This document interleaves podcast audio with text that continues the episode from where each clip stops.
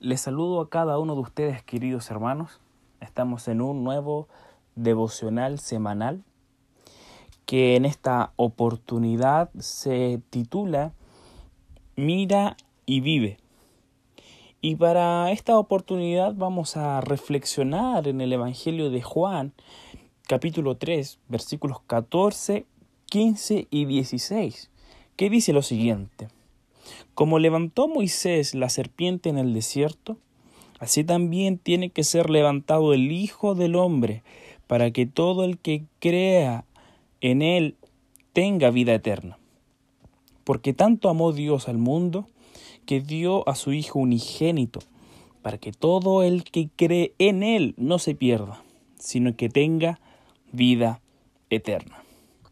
Es un texto bastante conocido, o mejor dicho, es un contexto bastante conocido. Esta es una conversación entre Jesús y Nicodemo. Sabemos muy bien que Nicodemo era un hombre que conocía la ley perfectamente, pero que claramente su corazón estaba completamente perdido en cuanto al amor del Padre. Claramente que Jesús conocía a Nicodemo desde antes de la fundación del mundo, pero la única forma de destruir esa autoconfianza de Nicodemo, esa autojusticia y esa autonomía de Nicodemo, Jesús le señala en esta conversación que él tiene que nacer de nuevo, que la única forma de ver el reino de Dios es nacer de nuevo. Es demasiado interesante esta conversación porque cada palabra de Jesús hace que toda su autoconfianza de este fariseo pueda ser completamente destruida. Jesús le, explica que es algo que solo el Espíritu puede hacer y que nadie puede lograr esta acción. Recordemos que Nicodemo decía, bueno, ¿qué, ¿qué, tengo que nacer de nuevo? ¿Tengo que meterme al vientre de mi madre? Jesús le dice, no, porque esta es una acción que tú no puedes hacer. Esta es una acción que solamente el Espíritu puede hacer. Entonces hasta ahí seguramente Nicodemo estaba completamente confundido, completamente con su, con su mente tratando de encajar cada palabra de Jesús. Pero lo más interesante es los versículos 14 y 15, que seguramente para Nicodemo era, era algo aún más difícil de comprender. Eh, Jesús les recuerda a Nicodemo la historia que se encuentra en número 21, 4, del 4 al 9. Y es una historia que seguramente Nicodemo conocía como experto en la ley. Pero seguramente Nicodemo no conocía el verdadero significado de esta historia. Nicodemo no sabía que Cristo era la serpiente de bronce que relata este texto.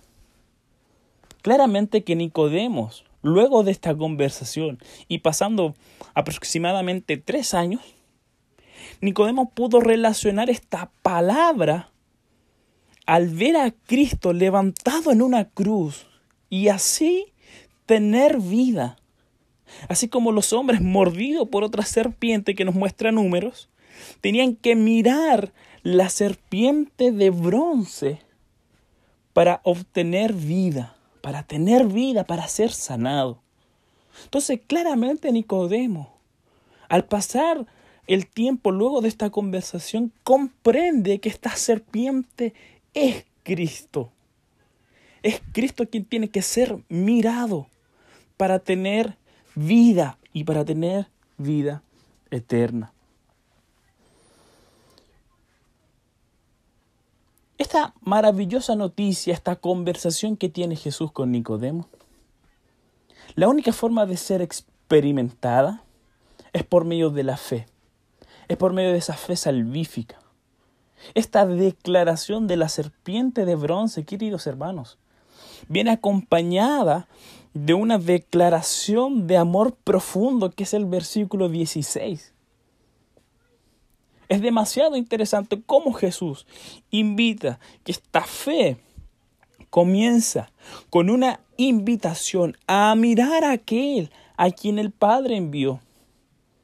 Tú nunca debes olvidar que Dios inicia su acto amoroso en nosotros, enviando su amor encarnado en Cristo y nos pide que respondamos a ese amor creyendo que Él es así de bueno.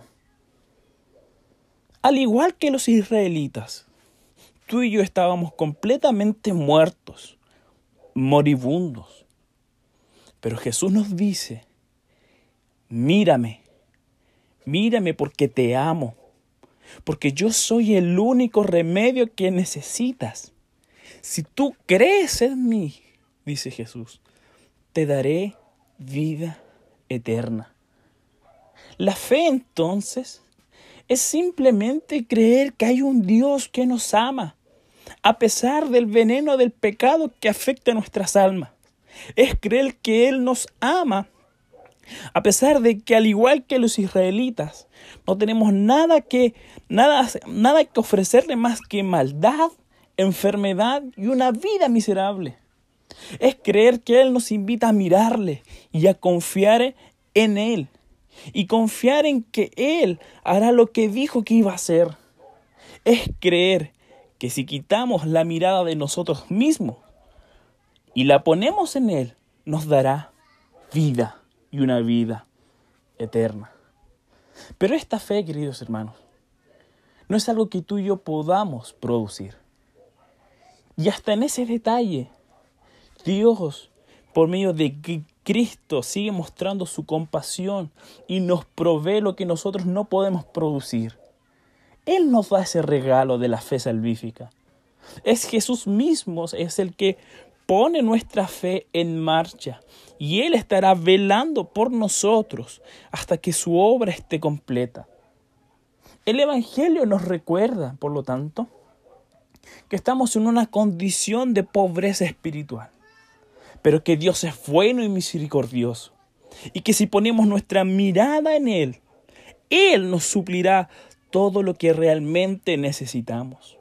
Con simplemente levantar la mirada a su iniciativa y a su respuesta amorosa en la cruz, tú y yo vamos a vivir. Somos invitados a meditar en esta relación única con Él nuestro orgullo, nuestra arrogancia y nuestra autojusticia, que, que es similar a la de Nicodemo, fueron aplastados por el poder de la sangre derramada en el Gólgota.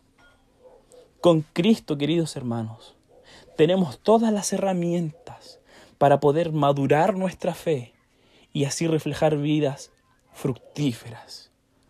Por su gracia, queridos hermanos, somos llamados a mirarle con fe y gratitud, creyendo que finalmente triunfaremos sobre el pecado, porque Él va a terminar su obra en nosotros. Él nos llama a la fe, Él nos llama a mirar a la cruz y a vivir. El Salvador que fue colgado en una cruz por Nicodemo y le dio fe para creer lo está diciendo a nosotros también. Yo fui colgado en una cruz por ti y estoy buscando tu mirada. Cree en su amorosa provisión, provisión y vive. Este es el desafío para nuestra vida cristiana. Miremos a la cruz y comencemos a vivir. Que el Señor te bendiga y te acompañe en esta vida, en esta caminata. Y ten la esperanza de que solamente Él va a terminar su obra en nosotros. Oremos al Señor. Te agradecemos Dios por tu palabra y porque sabemos que tenemos la seguridad y la certeza de que tú estás completando esa maravillosa obra en nosotros. Gracias por morir en la cruz, porque sabemos que es en la cruz la mayor expresión de amor.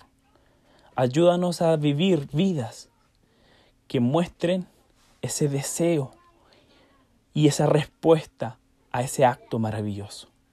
Gracias Jesús por tu amor y enséñanos a mirar la cruz y enséñanos a vivir. En el nombre de Jesús. Amén.